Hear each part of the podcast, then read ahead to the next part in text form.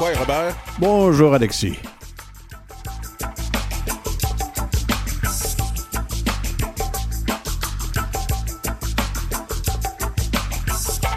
Aujourd'hui, on a une émission pas mal littéraire. En deuxième partie, on Ouais. reçoit Soleil, Soleil Lau- Launière, une artiste euh, multidisciplinaire qui euh, nous présente son livre euh, basé sur sa pièce Aqueuteux. Très, très beau texte. Très beau texte, très intéressant. Moi, ça. Mais en première partie, euh, Oui. on va rester poli avec, euh. René, avec René Dupuis. Oui. Comment allez-vous? Je vais très bien, merci. Bonjour à vous deux. Quoi, Madame C'est Dupuis? très impressionnant quand on regarde votre parcours euh, en livre d'abord, le livre euh, La question des Premières Nations euh, au Canada, qui est un livre de base, si on veut comprendre toute l'histoire de ce qui s'est passé, et ce livre nouveau, euh, votre biographie, que j'ai adoré. C'est vraiment très agréable à lire. Ben, bravo. Merci beaucoup. C'est bien que ça vous ait intéressé. Ah oui, tout à fait. On peut commencer un peu pour. euh, on a décidé de faire une réédition euh, de la question indienne pour euh, l'appeler maintenant la question des Premières Nations. Euh, Est-ce que c'était l'idée euh, du fait que vous euh, alliez sortir une, une biographie, de sortir euh, le livre euh, La question des Premières Nations au Québec, de la rééditer en même temps pour un peu compléter euh, la, la biographie? En fait, les deux projets n'étaient pas reliés. Euh, dans le livre Ce chemin sous mes pas, j'avais décidé de répondre à une question de ma fille aînée, à savoir pourquoi est-ce qu'au lieu d'écrire un livre sur le Sénat, ce qui lui semblait pas une bonne idée du tout, j'écrirais pas plutôt un livre qui euh, présenterait ce que j'ai essayé de faire depuis une cinquantaine d'années pour qu'elles puissent le raconter à leurs filles à elles, donc mes petites filles Mhm. qui sont trop jeunes pour le lire. En- au moment où j'écrivais ce livre-là, donc j'avais commencé à l'été 2019, au moment où j'écrivais ce livre-là, mon éditeur euh, m'a proposé de mettre à jour un livre qui était paru donc en 1991, dans la foulée de la crise d'Oka. Oui. Et euh, moi, je j'ai pensé que c'était une bonne idée euh, sans réaliser le travail que ça représenterait parce qu'il y a une trentaine d'années donc qui ont passé depuis ce temps-là. Oui, ben c'est ça. Il y a beaucoup de, choses qui se sont passées. hein. Si on regarde un peu euh, la, la table des matières, donc on y va avec les jalons historiques. Bon, ça, j'imagine que c'est semblable. Il n'y a pas eu euh, peut-être moins de mise à jour. Mais les Premières Nations aujourd'hui, puis les revendications, euh, oui, bien qu'on parle des, conférences constitutionnelles du tribunal Ru- Russell, on vient aussi parler de, la question de la Déclaration des Nations Unies, les pensionnats indiens et les femmes euh, et les filles autochtones disparues ou assassinées, donc les commissions qui ont eu un rapport avec ça. En fait, on s'aperçoit que depuis, si vous voulez, le rapatriement de la Constitution en 1982, qui avait provoqué des changements à cette Constitution-là, dans laquelle on a reconnu des droits particuliers et qu'on a constitutionnalisé ces droits particuliers Oui. à trois catégories de peuples autochtones. On était dans une impasse politique à la suite de cette reconnaissance constitutionnelle. On n'a pas réussi dans les années 80 et début des années 90 à préciser vraiment quelle était la portée de ces droits-là, qui étaient ces peuples autochtones qui pouvaient se prévaloir de ces droits-là. Et donc, il y a eu une série de, con- de conférences constitutionnelles qui ont laissé le tout, je dirais, en suspens euh, à partir du milieu des années 90. Et on a observé à partir de là euh, une activité intense devant les tribunaux. Parce que si c'est bloqué sur le plan politique, dans une société démocratique comme la nôtre, il reste le recours aux tribunaux. Et c'est vrai que à la fois les gouvernements ont continué de vouloir appliquer leurs lois sans tenir compte des nouveaux droits reconnus. Donc ça a été contesté par les Premières Nations et d'autres peuples autochtones. Mais aussi, les Premières Nations se sont euh, ont décidé de recourir aux tribunaux pour essayer de forcer cette reconnaissance et forcer le fait que c'était reconnu dans la Constitution, mais que sur le plan concret, dans la vie des gens, on n'arrivait pas à s'entendre sur ce qui devait être changé.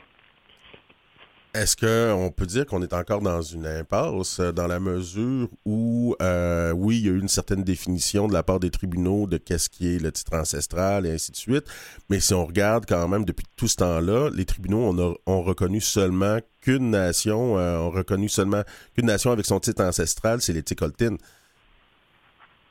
Mais en fait, je dis, je termine mon livre en disant que la question continue de se poser de façon peut-être un peu différente, légèrement différente qu'elle se posait dans les années 90, mais ce qui est différent d'une manière euh, radicale, à mon avis, c'est à la fois le travail qu'on a décidé de mener en termes de vérité et de réconciliation. Quand on a créé la commission Vérité et Réconciliation, à la suite d'ailleurs d'une poursuite d'un recours collectif contre les gouvernements et les églises, on a inscrit notre travail dans une espèce d'ensemble international qui est donc toutes ces formules de commission vérité et réconciliation. On a comme sorti ça de chez nous, puis on l'a inséré dans un grand mouvement international quand il y a des droits fondamentaux qui ont été violés de façon importante. C'est un mécanisme de qu'on appelle de justice transitionnelle pour essayer d'arriver à d'abord faire éclater la vérité au grand jour euh, dans sa véritable dimension. Donc la colonisation, les pensionnats, les sévices, et pour arriver ultimement à la réconciliation. Donc ça, c'est le premier volet de ce qui m'apparaît avoir changé radicalement. Mais le deuxième volet, c'est vraiment que tout ce qu'on discutait dans les années 70 euh, sur la, reconnaissance des droits des peuples autochtones sur le plan international a abouti au, au début des années 2000 à une déclaration des Nations Unies sur les droits des peuples autochtones. Et le Parlement fédéral a décidé d'adopter une loi qui met en œuvre dans le régime, qui vise à mettre en œuvre dans le régime canadien cette déclaration-là. Alors, ça veut dire qu'il y a tout un autre pan des discussions qu'on doit avoir qui se situe maintenant dans le, dans le registre à la fois de la vérité et réconciliation et à la fois des droits particuliers reconnus sur le plan international. Et ça, c'est deux mondes qui s'ouvrent, c'est beaucoup de travail qui reste à faire. Je dirais que c'est encourageant pour les plus jeunes parce qu'ils auront beaucoup, beaucoup, beaucoup de travail à faire. Oui, il y a beaucoup de travail à faire. Il y a quand même des choses qui avancent, c'est vrai. On peut euh, quand même se dire qu'avec cette loi sur la déclaration euh, des droits des peuples autochtones, il y a eu euh, d'autres lois qui visent à mettre en œuvre cette déclaration-là. Je pense à la, loi sur les langues autochtones, puis je pense plus particulièrement à la loi sur les, les, familles Premières Nations, Inuit et Métis, qu'on appelle communément la C92 qui permet au. qui reconnaît, dans le fond, qui fait un exercice déclaratoire d'un droit ancestral de, à l'autonomie gouvernementale, mais très restreint en matière de réglementation de la protection de la jeunesse.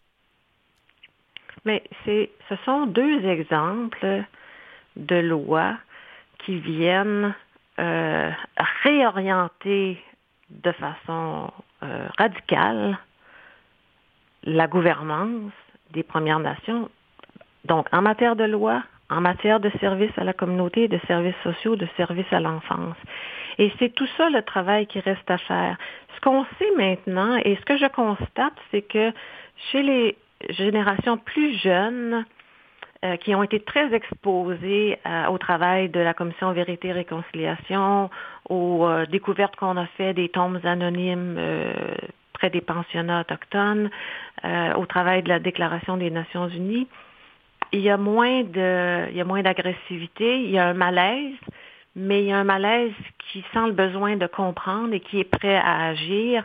Et ça, je pense que ça crée des conditions nouvelles et différentes qui vont nous permettre de, de continuer à, à, revoir l'ensemble du domaine. C'est toute la question de la gouvernance de la vie des Premières Nations, entre autres, et des autres peuples autochtones qui est en jeu ici. Et euh, je pense qu'il s'agit de trouver des façons de faire qui vont faire que tout ça va se co-développer, si vous voulez, plutôt que de s'imposer par des gouvernements de façon unilatérale et sans respecter les droits des peuples autochtones. Bien que je trouve que le gouvernement libéral ait peut-être pas fait répondu à toutes les promesses qu'il avait faites en, matière autochtone, que ce soit pour l'eau ou d'autres éléments. C'est quand même un autre monde comparé au gouvernement Harper. Mais dans cette voie vers... Euh, parce que euh, j'aime tout le temps le rappeler, là, quand on parle de vérité-réconciliation, on oublie le bout guérison. Quand on a commencé à parler euh, aux survivants des pensionnats, on parlait de vérité, guérison et réconciliation. Dans ce bout de guérison pour s'en aller vers une meilleure un meilleur partage. Il y a un gros nœud, en tout cas, si on regarde au Québec, c'est les gouvernements des provinces. On, le voit avec le gouvernement Legault qui refuse de mettre en application la Déclaration universelle des droits des peuples autochtones et qui conteste euh, la loi C-92. On, a... Euh, il reste c'est ça, bien qu'on aille des avancées au point de vue euh, radical, comme vous l'avez dit, au point de vue de la gouvernance, le, nœud du problème, c'est souvent le territoire qu'on veut euh, pas partager.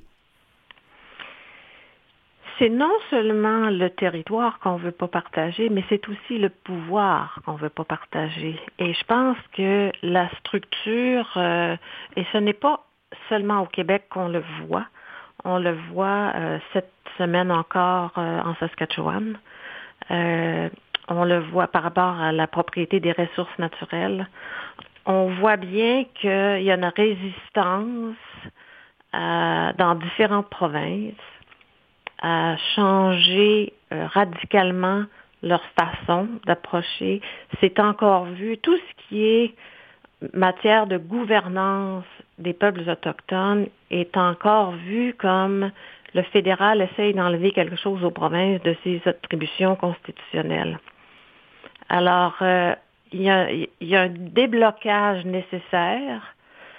Euh, je ne sais pas ce que ça va prendre pour réussir ce déblocage-là. C'est pour ça que je pense que la nouvelle génération euh, est moins, comment dire, donc, est moins agressive et moins agressée par euh, ce genre de perspective où il faut se remettre en question radicalement il y a une question aussi de le domaine est connu et on sait que ça fonctionne comme ça.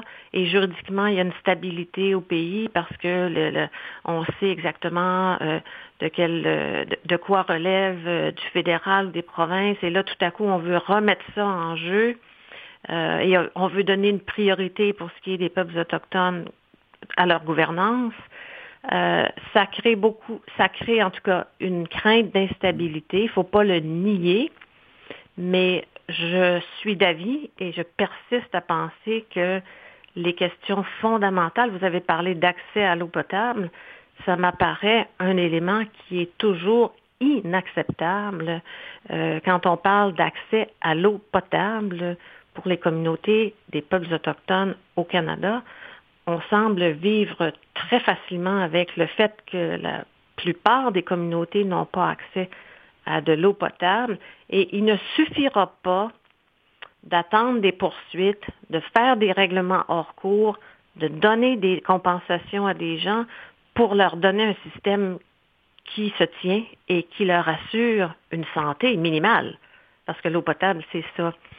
Donc, euh, il y aura beaucoup de, il y aura beaucoup de, travail contre une certaine résistance qui est claire. Euh, je la je la compare à la résistance par rapport aux droits de la personne en général. Oui.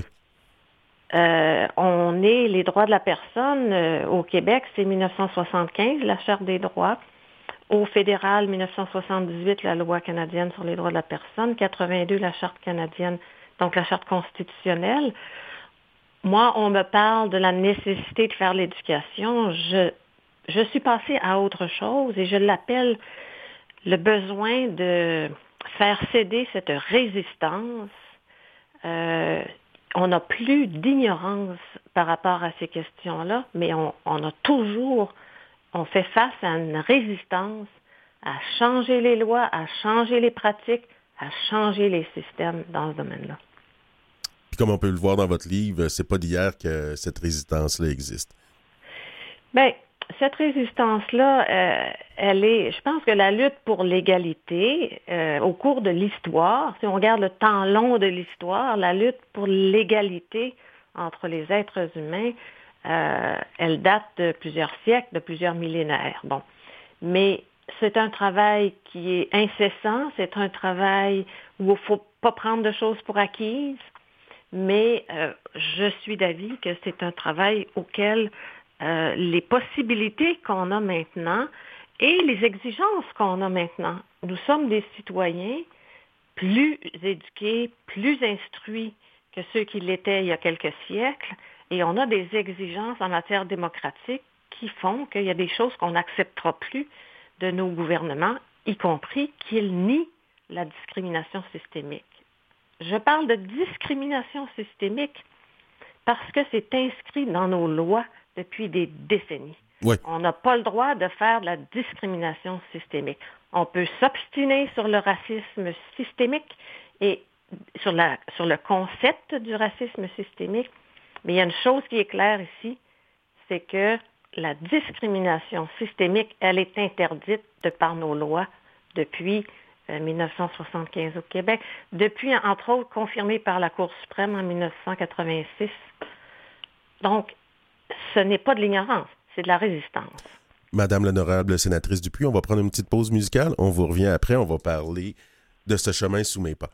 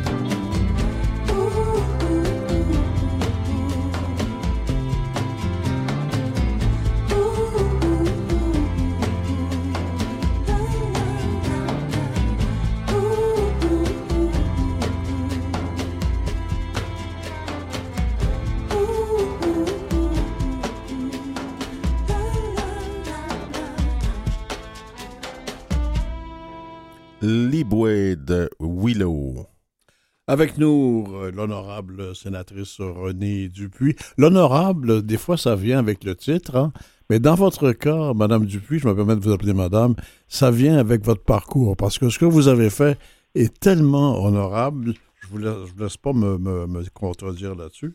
Je vais simplement lire le premier paragraphe que votre éditeur dit de votre livre qui vient de sortir, qui s'appelle Ce chemin sous mes pas. Absolument, les éditeurs, ils beurrent un peu épais, mais là, c'est tout à fait la réalité. Hein? Le parcours exceptionnel d'une femme qui a contribué de manière remarquable à l'avancement des droits des Autochtones et des droits de la personne au Canada. L'exemple inspirant d'une personne qui n'a jamais accepté de sacrifier ni sa vie privée, ni sa vie professionnelle. Une réflexion audacieuse sur la place du droit dans la vie quotidienne de tous les citoyens. J'ai lu ce livre-là avec, avec appétit c'est extraordinaire comme témoignage et la, façon que vous avez eue de faire vos chapitres à partir de remarques de votre de vos enfants, de votre fille en particulier, euh, donne vraiment euh, un aspect de votre vie, un aspect de vos relations tout à fait humaines, ordinaires, qui est tout à fait exemplaire. Bravo pour, euh, pour ce livre. Et ma première question est la suivante. C'est un peu long à commenter, mais ma première question, c'est vous avez été honoré de plusieurs façons. Euh, par, le, par, par, le, côté juridique, le côté politique, bien sûr. Euh, vous avez eu des prix, doctorat honorifique. Est-ce que toutes ces reconnaissances vous ont vraiment aidé, vraiment inspiré, ou vous avez pris ça avec une certaine distance? Je vous dirais d'abord que les, ce que vous avez appelé, d'abord merci de, de vos propos euh, sur le travail que j'essaye de faire depuis une cinquantaine d'années c'est venu comme euh, une surprise à chaque fois dans ma vie. Si on m'avait dit d'ailleurs quand j'ai commencé ou au cours des premières années que ça viendrait, euh, je ne l'aurais pas cru. Ah Franchement, je ne l'aurais pas cru. J'avais réalisé dès le départ que je m'engageais dans une voie qui allait être difficile. Euh, ce fut difficile d'ailleurs, mais je l'ai écrit ce livre-là aussi pour encourager des personnes plus jeunes.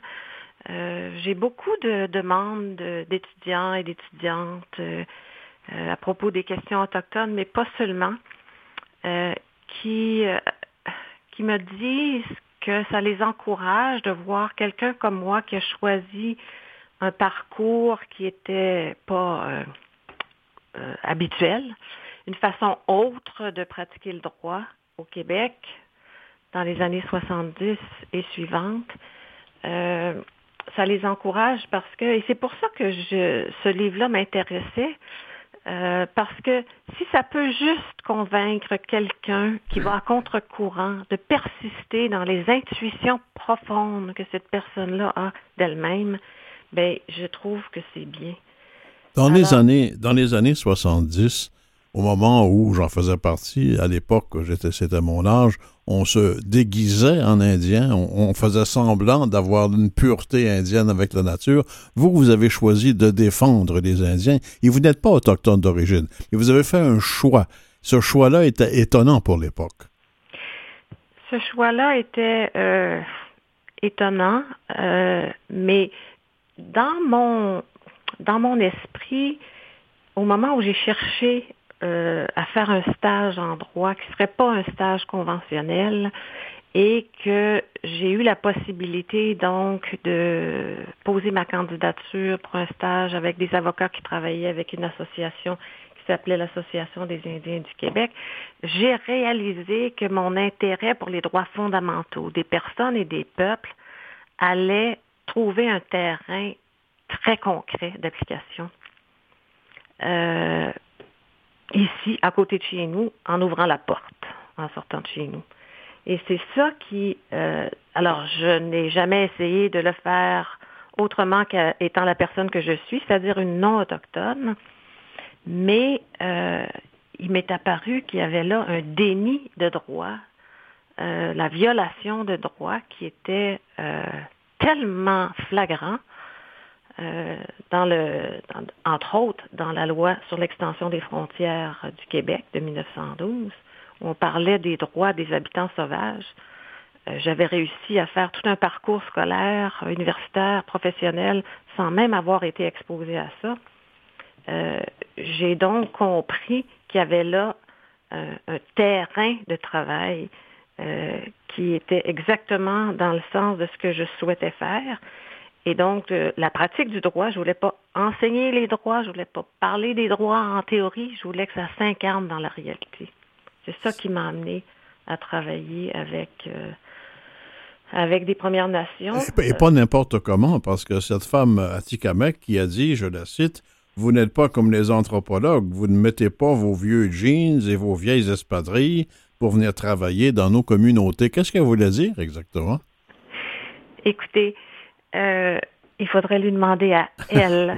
Mais euh, ce que j'ai compris, c'est que euh, ce qui m'a frappé, parce que moi, c'est pas une phrase que j'ai sollicitée, elle m'a été servie comme ça par une personne avec qui je m'entendais bien par ailleurs. J'avais de très bonnes relations de travail avec elle. Mais ça m'a fait comprendre que, dans le fond, ça a confirmé mon choix de ne pas essayer d'être autre que ce que j'étais avec les Premières Nations, dans mes relations avec eux. Donc, j'essayais pas de me déguiser, euh, j'essayais pas d'être quelqu'un d'autre. Euh, je pense que, je, je, leur disais, moi j'ai une expertise technique, j'ai une compétence technique, je suis une avocate, je peux travailler avec vous pour obtenir le respect de vos droits, pour travailler à faire respecter vos droits, les faire reconnaître. Mais c'est votre cause. Ça sera à vous de la défendre, ça sera à vous de déterminer ce que vous voulez qu'advienne pour l'avenir de vos enfants. Je voudrais que vous me racontiez un peu cette remarque que votre fille aînée vous a fait un jour dans un marché public. Maman, pourquoi les gens sont toujours fâchés contre toi? Bien, écoutez, les enfants, en général, sont sensibles au ton, euh, des conversations, des discussions, des engueulades, de toutes les sortes de, relations. Les enfants sont sensibles au ton et euh, on se promène au détour d'une, on se promène dans une épicerie, on t'arrive au bout d'une allée euh, et tout à coup quelqu'un t'interpelle en disant qu'est-ce qui nous prépare tes Indiens? Ça, c'est dans les périodes de calme où il n'y a pas d'enjeux sociaux publics qui mettent en scène des Premières Nations. Madame Dupuis, euh, je vais vous dire Miigwech, Oleoni, euh, moi, j'ai beaucoup apprécié votre livre en, tant que récemment étudiant en droit et maintenant avocat en droit des peuples autochtones. Euh, j'ai retrouvé euh, quand même des combats qui continuent aujourd'hui. On, invite nos auditeurs à le lire. C'est exemplaire comme livre. Merci infiniment, madame. Je vous remercie, Alexis Wawa Noloat et Robert Blondin de m'avoir reçu aujourd'hui. Au plaisir. Au plaisir. Au revoir.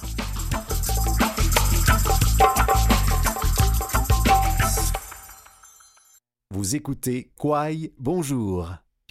Continuons en littérature avec l'artiste multidisciplinaire Soleil Launière, donc Neil si je, me le, je le dis bien, de Machtoyache. Quaille, euh, Soleil? Oui, oui, ça va bien? Oui, ça va, toi? Ah, pourquoi vous êtes multidisciplinaire? Vous n'avez pas pu choisir une affaire, non? ah, écoute, euh, je suis incapable de choisir juste une chose. J'ai la tête partout. Donc, euh, ben oui, euh, on recevait euh, dernièrement quelqu'un qui est venu nous parler de votre exposition que vous aviez faite à, à l'UCAM. il y a eu la pièce de théâtre. Donc, Agudeux, comment on prononce le terme, la, pièce, comme il faut? Acuteo. Acuteo, OK. Donc, Acuteo. Donc, de la pièce, c'est devenu maintenant un livre, un recueil? Oui. Qu'on accroche dans notre bibliothèque? Oui. Oui. Euh, tu dis accroche pour une raison très précise. Hein? Oui. Parlez-nous parlez de ce mot-là, justement, à Là. Acuteo, oui, mais ça, ça, veut dire euh, d'être accroché par, par les pieds suspendus, comme l'animal qui est suspendu, euh, qui, qui, est prêt, qui est prêt à se donner, en fait. Parce que quand on le pend par les pieds, on s'apprête à le dépouiller, hein, à le vider, à le préparer. Oui. Exactement. Ça, veut pas dire. Mais vous vous sentez pas comme ça quand même? pas être dépouillé, mais à, partager, à partager une partie de moi. Comme l'animal partage une partie de, de, lui-même en, étant euh, suspendu, prêt à donner de ses organes. c'est un peu comme ça, mais métaphorique. Ouais, Euh, ben vous me mettez vos euh, tripes sur la table pas mal dans, dans, dans la pièce, puis dans ce livre-là. C'est souvent qu'est-ce que les artistes le font.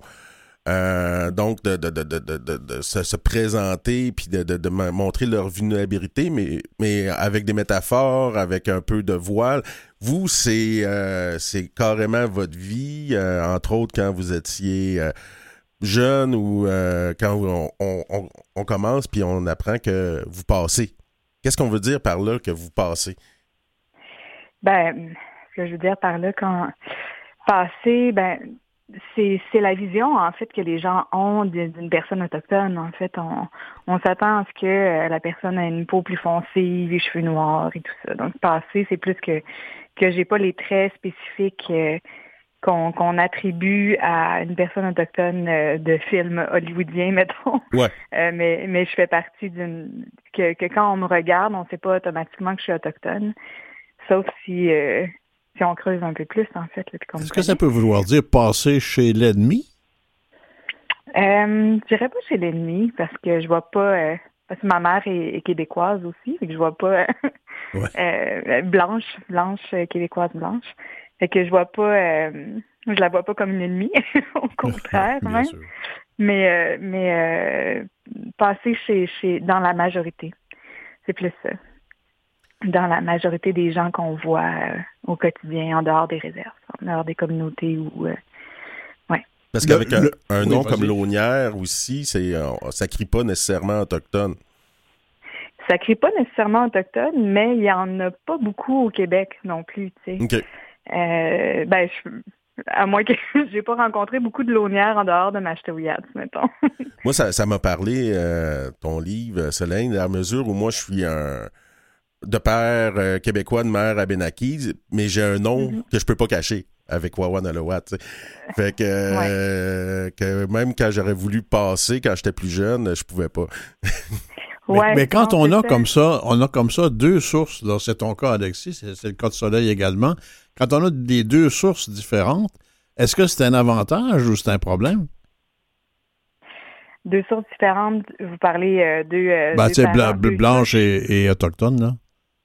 Ben, tu sais, c'est, c'est, je dirais pas que c'est un problème. Je pense que ça peut être une force. euh, comme des fois, ça peut apporter euh, des, beaucoup de questionnements puis euh, de, de, de recherche personnelle. Tu sais, on, on se, surtout présentement, on est un petit peu plus. euh, je pense que les gens commencent à s'ouvrir, à, à comprendre et tout ça, mais en, en tu sais, je suis née en 85. euh, c'est pas, c'était pas la même chose. Tu sais, puis je pense que oui, ça peut causer pas des ouais, ça peut causer des des des des, euh, des questionnements, là, beaucoup de questionnements intérieurs, puis euh, c'est pas un problème, mais c'est plus difficile euh, des fois. Puis le contraire aussi d'être de de ne pas passer, euh, mais ça apporte d'autres choses aussi. Tu sais, je, je, suis consciente d'un d'un certain privilège dans, dans, dans les institutions, dans les dans les euh, dans à l'intérieur des hôpitaux, exemple, où euh, je vais me faire moins. euh, je, pense que j'ai, je, passe, donc euh, j'ai j'ai le privilège de passer, si je peux mettre ça entre guillemets. Puis en même temps, tu sais, dans ma propre communauté ou en dehors, des fois, j'ai j'ai envie que ça se voit tout de suite, là, tu sais que. Mais c'est c'est c'est c'est euh, c'est un struggle des, des deux côtés, tu sais, euh, davantage. euh, je, je, je sais pas. Je vais poser une question qui, me vient spontanément comme ça, où je peux être complètement à côté de la réalité. Est-ce que c'est possible, quand vous êtes particulièrement dans une pratique euh, de blanche, par exemple, vous avez un peu la notion que vous trichez un peu le côté autochtone, et quand c'est complètement autochtone, vous trichez un peu le côté blanc. Ça peut-tu arriver?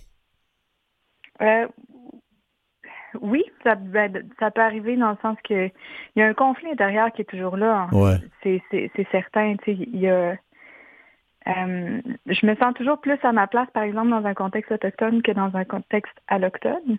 Ouais. J'ai moins de défis de- dans le sens que je pense dans dans, dans la dans les communautés, je veux dire, on est euh, il y, a, il y a différents visages, puis on est plus accepté aussi euh, à l'intérieur d'eux, tandis que euh, dans un contexte euh, euh, blanc, j'ai souvent l'impression d'être de si on, on me voit pas puis j'entends des choses, c'est une autre responsabilité en fait. Puis j'ai l'impression d'être toujours un petit peu, je suis pas nécessairement toujours 100% moi-même.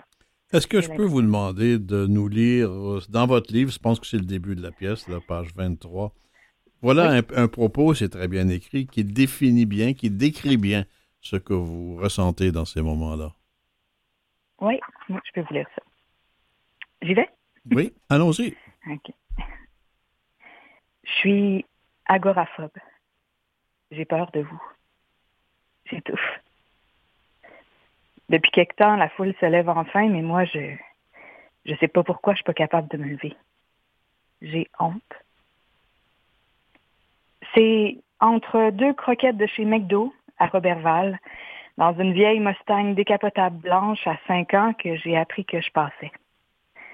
Passer, pour ceux qui connaissent pas le terme, c'est blender dans une société majoritaire, c'est passer blanche. Pendant 20 ans, je me suis demandé ça voulait dire quoi passer. 20 ans me demander j'étais qui moi. À 5 ans, ce que j'aurais aimé entendre, c'est quelque chose comme Sois fier d'être nous, de tes racines. À 5 ans, j'ai appris que la couleur de ma peau méritait un sourire chez McDo. À 5 ans, je parlais pas. Ça me tentait pas. On pensait que j'étais sourde. Au primaire, sa réserve, je me faisais ramasser parce que j'étais pas assez foncée. Puis à, à la polyvalente, c'était le contraire. Quand je revendiquais le fait que j'étais autochtone, on me disait Mais toi, c'est pas pareil, t'es blanche. En 1990, mon privilège m'a bien servi. C'est la crise d'Oka, le racisme était à son comble. Mes tantes ont voulu me protéger et m'ont dit de pas le dire que j'étais autochtone. Ils ont eu peur. Et moi aussi, j'ai peur. Ouvrir sa trappe, ça vient avec des risques, mais on le fait des fois, malgré nous. Très, très beau texte. Merci infiniment, Soleil. En 90, moi, je me déguisais en, en petit, euh, en petit lasagne. En petit lasagne. Oui, parce que mes, mes parents me, me- me disaient que c'était un défenseur de nos droits. Avec, avec le foulard sur le nez, là? Ah ouais, puis tout, là, là, là, là. Wow! Quand même. Mais même avec le recul, on, on- on sent la douleur dans ce déchirement. hein. Euh, Ça, ça passe pas si facilement que ça. Ben, c'est c'est c'est sûr que ça prend ça prend un temps de, de, de se trouver, de s'affirmer, de d'être capable de le faire, ben, c'est un processus. Euh, c'est un grand processus. Puis euh, à Coutéo, pour moi, ça l'a été. C'est sûr que présentement, je me sens euh, je sens que j'ai ça me ça me j'avais besoin de dire ces choses-là, puis je sens que je suis ailleurs aussi, mais c'était nécessaire de poser mes mots. J'étais tannée de pas dire ma réalité. J'ai l'impression que la réalité de, de l'entre-deux, justement, tu sais, j'ai j'ai grandi sur la réserve, j'ai comme j'ai j'ai j'ai j'ai été élevée là, mais pas nécessairement euh, on pratiquait pas nécessairement la culture non plus. Donc qu'est-ce que ça veut dire aussi? Il y avait beaucoup de, de, de contradictions autour de moi. Fait que juste de trouver qui moi j'étais, qu'est-ce que j'avais besoin pour grandir là-dedans. Puis à Coutéo, c'est ça, ça j'ai l'impression que ça m'a apporté une guérison aussi d'un besoin de de dire, de jeter, puis de puis tu sais, ça, ça parle de ma couleur de peau, mais pas seulement. Tu sais, c'est aussi euh, par rapport à la culture, par rapport à la religion, par rapport à, La à vie urbaine euh, euh, la vie urbaine, c'est ça.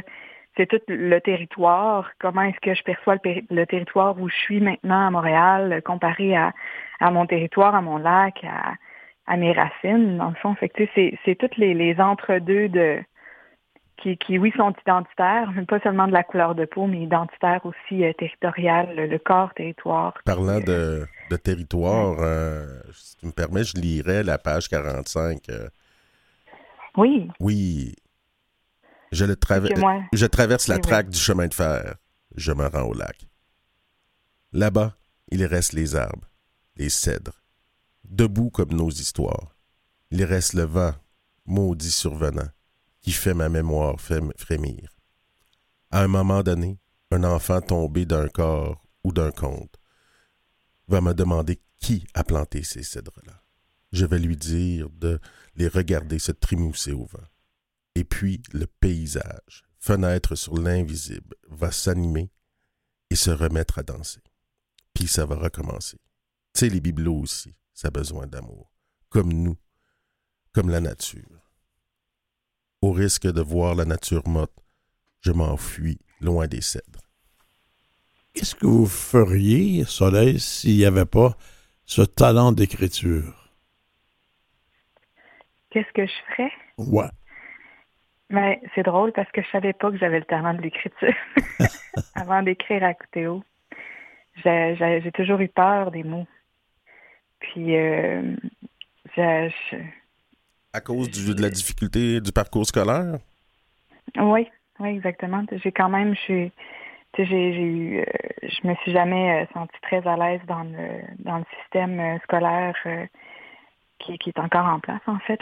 J'ai toujours eu de la misère à l'école. je me suis toujours fait dire que je savais pas écrire, que j'étais déconcentrée, que j'ai un trouble de l'apprentissage. Fait que ça a toujours été très difficile, puis euh, la manière dont ça, ça, fonctionnait ne marchait pas avec moi. Fait que c'est sûr que pendant longtemps, je me suis dit, je ne sais pas écrire, puis les mots, c'est pas ma force parce que je suis pas quelqu'un qui s'exprime beaucoup et qui parlait beaucoup quand j'étais jeune. Tu sais.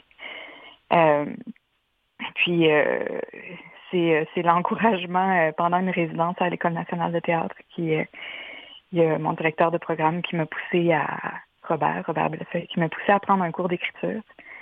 Euh, puis j'ai pris un cours d'écriture avec Suzy, euh, Suzy Bastien qui m'a tellement bien accompagnée, qui est maintenant euh, décédée. elle m'a vraiment bien accompagnée dans, dans l'intuition, le, en fait, l'intuition de l'écriture. Puis pas de la technique scolaire, mais vraiment l'observation.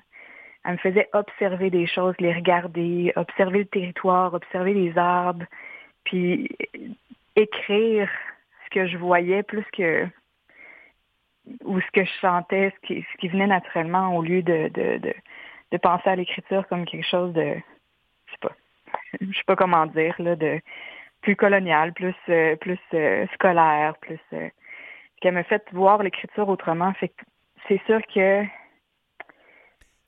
qu'est-ce que ça a fait? mais corporellement. Quand, quand vous avez découvert vraiment que vous aviez accès à cet outil merveilleux que sont les mots, ça vous a fait quoi? Ça a dû changer quelque chose en vous?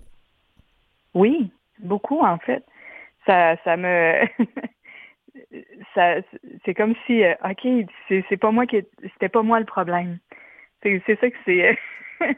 c'est un peu ça qui s'est passé. Je, me suis dit, OK, mais c'était pas moi le problème. En fait, c'est le système qui était juste pas... Euh, pas prêt à prendre ma manière d'écrire ou prendre ma manière de fonctionner. Fait que, tu sais, c'est de se dire, euh, c'est de s'accepter à l'intérieur de ça aussi. Fait que, tu sais, ça a, ça ouvert une porte, ça m'a ouvert moi, puis ça me, ça a créé une guérison parce que automatiquement, c'est sûr que je, le blocage vers l'écriture, euh, tu sais, ça, ouais, ça, ça le fait du bien. En fait, je pouvais m'exprimer autrement. J'avais pas besoin de oui, je peux m'exprimer maintenant par l'écriture. Ça, je trouve que c'est vraiment beau. C'est fort bien. Vous avez raison, c'est magnifique. On aurait pris encore euh, d'autres lectures euh, de votre très beau livre. L'entrevue tire à sa fin, donc euh, je veux vous dire, Smitten, d'être venu nous parler de ce très beau livre. En plus d'être des beaux textes, c'est un, bel objet, Actéo. un beau livre carré avec en tout cas, il y a une recherche euh, qui, a été faite, euh, hein? graphique intéressante. C'est aux éditions La Nef, euh, donc on invite tout le monde à aller le chercher dans, une librairie. Vous allez nous promettre d'en faire d'autres, là? Je vous promets. OK. Merci beaucoup. Je continue d'écrire. Merci beaucoup. Niaut. brûlait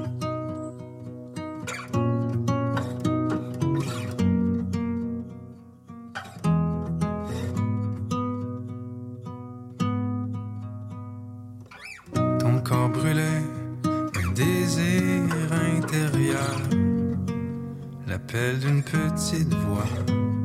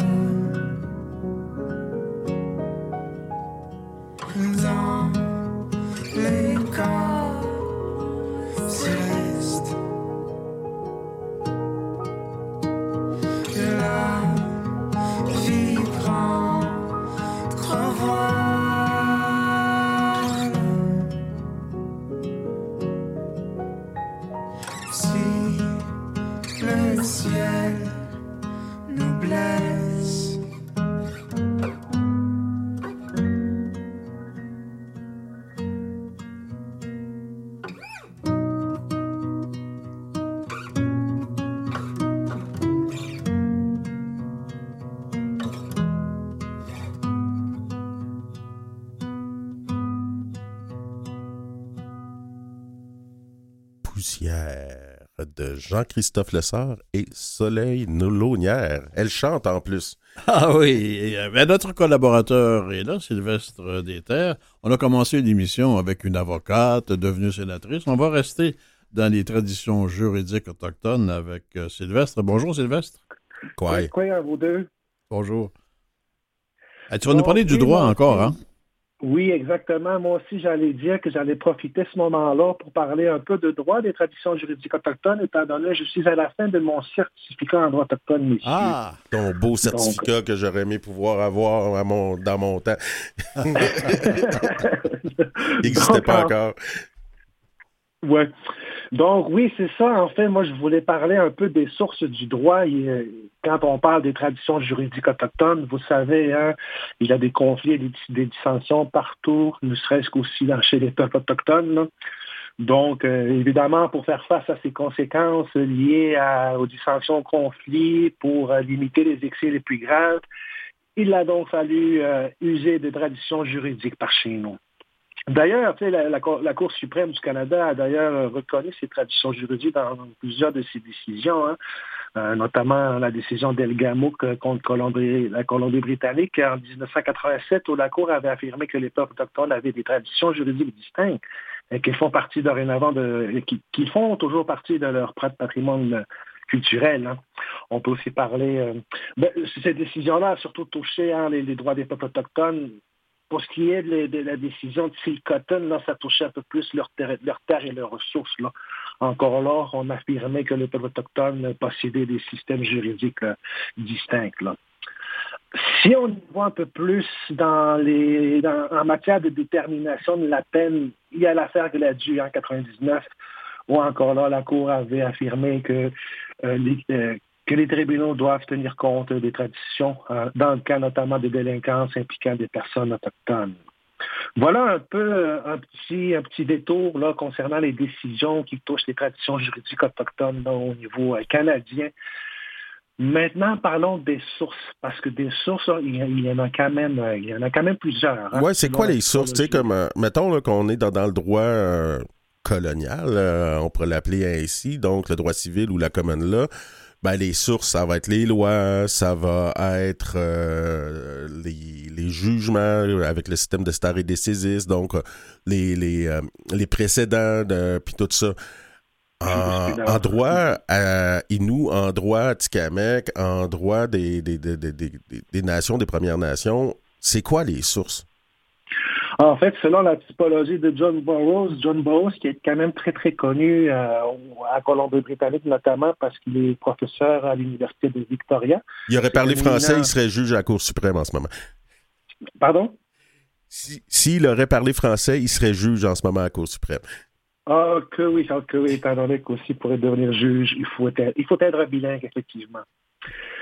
Donc oui, c'est un juriste très éminent, très, très reconnu dans son domaine. En fait, lui, il a comme catégorisé cinq, cinq sources du droit. La première, ce serait le droit sacré. Ensuite, il y aurait le droit naturel, le droit délibératif, le droit positif et pour terminer, le droit coutumier. Pour ce qui est du droit sacré, quand on parle de droit sacré, ben, on fait référence aux lois qui peuvent être vues comme sacrées s'ils proviennent du créateur, des récits de création ou des enseignements anciens qui, sont encore vénérés aujourd'hui, qui, sont qui, ont, qui ont subi l'épreuve du temps. Ça, c'est un peu en grosso modo qu'est-ce que le droit sacré. Sylvestre, si on regarde ça, ça veut dire que les contes est une forme de transmission du droit chez les Premières Nations. Les comptes, effectivement, d'ailleurs, nous avions reçu à la dernière émission ici à Mme Daniel Cyr, des linguistes, qui nous avait un peu parlé de la toponymie qui touchait un peu les légendes. Euh, d'où l'importance de garder cette toponymie-là notamment, parce que les légendes, comme vous l'avez dit tantôt, euh, regorgent de, traditions juridiques euh, dans les mythes et légendes. Là. Mais aussi, c'est aussi dans les principes spirituels qu'on peut retrouver l'héritage juridique de, toutes de toutes les, les, principes entourant le, juridisme euh, autochtone. Euh, dans le droit civil, dans le common law, il existe aussi du droit sacré, hein, ne serait-ce qu'en regardant la Constitution du Canada, où on affirme que euh, la, la, suprématie de Dieu est, qui est, fondée, ben, en fait, est l'un des principes qui est reconnu dans la Constitution, soit celui de la suprématie de Dieu. Voilà un peu ce qui est euh, au niveau euh, du droit sacré. Maintenant, celui du droit naturel. Quand on parle de droit naturel, on parle ici d'observation du monde physique qui entoure les Autochtones. Ici, on parle bien, entendu euh, de ce qui nous entoure en termes de vivant, de ce qui est non-vivant, entre les interactions des vivants et des non-vivants notamment. On peut aussi parler, en droit naturel, en fait, on ne sépare jamais de l'homme et de la nature tel qui est aussi qui est aussi tranché que dans la philosophie d'Aristote, mais dans le cas des, peuples autochtones, on, ne sépare jamais l'homme de la nature. Ils forment un tout. Droit naturel. Maintenant, pour ce qui est du droit délibératif. Délibératif, là, un on parle de processus de persuasion, de délibération, d'assemblée, de discussion. Euh, ce sont là qui constituent un peu les sources particulièrement vaste des traditions juridiques autochtones pour ce qui est des droits délibératifs. Maintenant, si on y va plus vite parce que le temps court, on y va dans le droit positif. Dans le droit positif, c'est là qu'on retrouve un peu les proclamations, euh, les règles, les réglementations, les codes, les enseignements, les axiomes qui sont considérés comme encadrant ou réglementant le comportement des gens.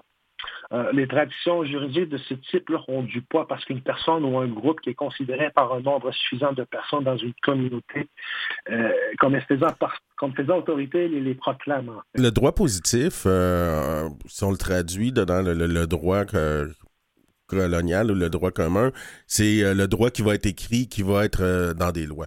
Est-ce qu'on a beaucoup de nations autochtones? Moi, je, pense tout de suite à, à, la loi de la Grande Paix euh, chez euh, la Confédération d'Ossoni, donc euh, la, Confédération des Iroquoises, où on avait inscrit sur des wampum justement cette la loi de la Grande Paix. Est-ce qu'on a d'autres nations qui nous viennent, où on aurait des exemples d'un droit positif comme ça?